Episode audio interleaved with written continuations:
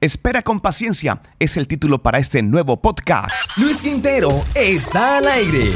Recuerda que estamos disponibles en diferentes plataformas de podcast como Google Podcasts, Apple Podcasts, Deezer y Spotify. Comparte y escucha la palabra del Señor. Nuestro texto base para este mensaje en entrenamiento espiritual es Salmos 27:14. Aguarda a Jehová, esfuérzate y aliéntese tu corazón. Sí, espera en Jehová. Todos queremos cambios a veces en nuestras vidas, pero no siempre queremos pasar por el proceso que lleva para llegar hasta allí.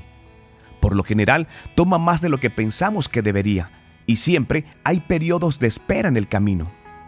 La pregunta es, ¿vamos a esperar de manera correcta o incorrecta? Si esperamos de la manera equivocada, seremos infelices pero si decidimos esperar a la manera de Dios, podemos volvernos pacientes y en realidad disfrutar de la espera. Los planes de Dios siempre son más altos, pero en medio de las adversidades resulta más complejo de lo normal entender la promesa de bienestar y cuidado que el Señor ofrece como garantía a todos aquellos que le siguen con fidelidad y perseverancia. Se necesita práctica pero a medida que dejamos que Dios nos ayude en cada situación, desarrollamos la paciencia, que es una de las virtudes cristianas más importantes. La paciencia es un fruto del Espíritu.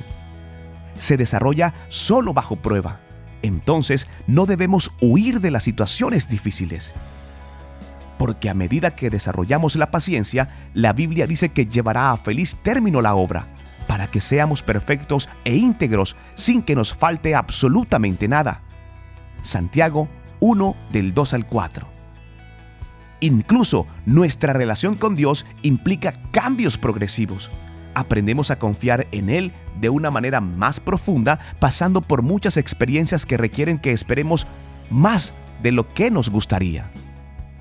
Créeme, la espera puede ser difícil, pero te hará más fuerte. Los beneficios que trae la paciencia ciertamente vale la pena la incomodidad de esperar. Quiero que me acompañes para que oremos de la siguiente manera. Dios, quiero cambiar y profundizar en mi relación contigo. Entiendo que esto significa desarrollar la paciencia, pero sé que creceré más fuerte a medida que desarrolles la paciencia en mí. Todo esto te lo pedimos en el nombre poderoso de nuestro Señor Jesucristo. No soy el mensaje, soy el cartero. Dios no miente.